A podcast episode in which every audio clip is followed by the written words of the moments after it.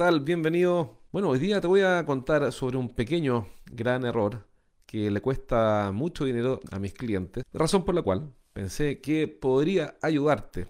Así que te voy a comentar hoy día de qué se trata. Antes de explicarte cuál es ese pequeño, gran error, quiero contarte que estoy entrenando cada semana a empresarios, gerentes de empresas de servicios tecnológicos, servicios de ingeniería, empresas de coaching, empresas que dan servicios profesionales y estamos teniendo muy buenos resultados. Están mejorando sus ventas, están creciendo. Quiero invitarte a que si quieres que te entrene cada semana, contáctame, mándame un correo a jorge.estrategiasdeventa.com y te voy a mostrar cómo puedo ayudarte en este programa que te va a permitir captar nuevos clientes por LinkedIn, hacer nuevas campañas de marketing, aumentar tu negocio, básicamente. Bien, vamos al tema de hoy. El tema de hoy es la presentación de la oferta. Aquí voy, que muchas veces, muchas ocasiones, mis clientes, originalmente, cuando tenían que presentar la propuesta, lo que hacían era enviar la propuesta y no presentarla. Nada más simple. Por ejemplo, un cliente nuestro que es una empresa de tecnología, le presentaba el proyecto a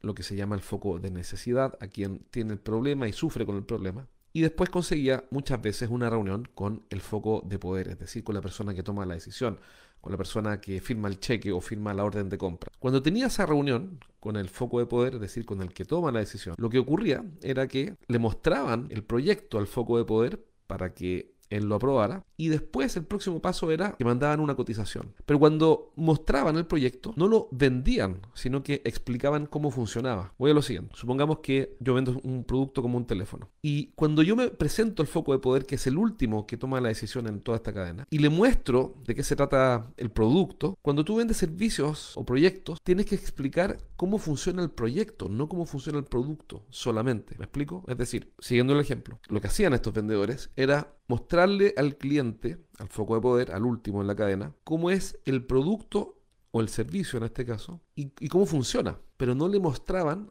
cómo se implementa el proyecto, es decir, cuáles son las etapas, cuál es el alcance, cuáles son los entregables, cuáles son las excepciones, cuáles son los requisitos, quiénes son los responsables, quién al interior de la cuenta o de la empresa sería el encargado o contraparte del proyecto, y qué esperar en tres meses, cuáles son los indicadores, cómo se mide, etcétera, etcétera, etcétera. sencillamente hablaban de, vamos a decirlo así, del producto y no del proyecto alrededor del producto. Y eso le hace en la práctica imposible al foco de poder que pueda comprar el proyecto. Por ejemplo, vamos a suponer algo incluso más simple. Vamos a suponer que estamos presentándole al gerente general cómo funciona, eh, es el último en la cadena para tomar la decisión y nosotros le estamos vendiendo, voy a inventar, vendemos RP o un software de, de administración. Y en la última reunión, que tenemos con el gerente general, le mostramos el ERP. Mire, esto funciona así, estos son los módulos, esta es la ventaja, esta es la diferencia, esta es la eficiencia que conseguimos aquí,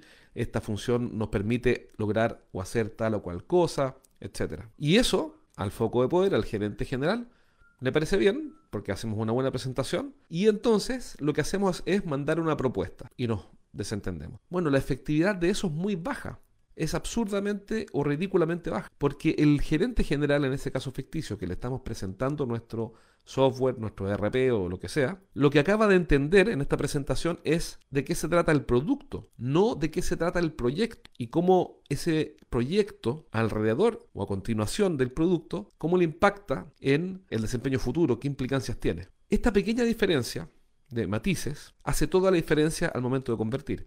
¿Qué es lo que estamos haciendo hoy? Bueno, nos dimos cuenta que estaba este error, entonces ahora al foco de poder, en esa reunión, que es la única que logran al final con el que toma la decisión, finalmente con el que tiene la autoridad para hacerlo, vamos a decir que es el gerente general, en esa reunión le muestran brevemente el producto y mayoritariamente las implicancias de no tenerlo y de inmediato el proyecto en que consiste. Para que él pueda evaluar, porque si no le mostramos el proyecto, además del producto o del servicio o el RP o lo que sea, él no puede tomar la decisión. No puede tomarla porque no tiene todos los elementos de juicio para hacerlo. Y este pequeño cambio lo que está haciendo es de inmediato impactar la conversión, es decir, el porcentaje de efectividad de los negocios de ese equipo de ventas. Entonces, si es que estás mandando cotizaciones o proyectos por email, deja de hacerlo en las grandes ventas industriales y haz la presentación del producto y del proyecto en el último paso al que toma la decisión para que tenga elementos de evaluación para que él pueda entender el proyecto. Porque al final lo que él quiere ver es todo lo que viene después del producto o, a continuación del producto. No solamente el producto, que hay que explicarlo bien. Entonces, ojo con ese matiz porque puede impactar rápidamente la conversión de tu equipo de ventas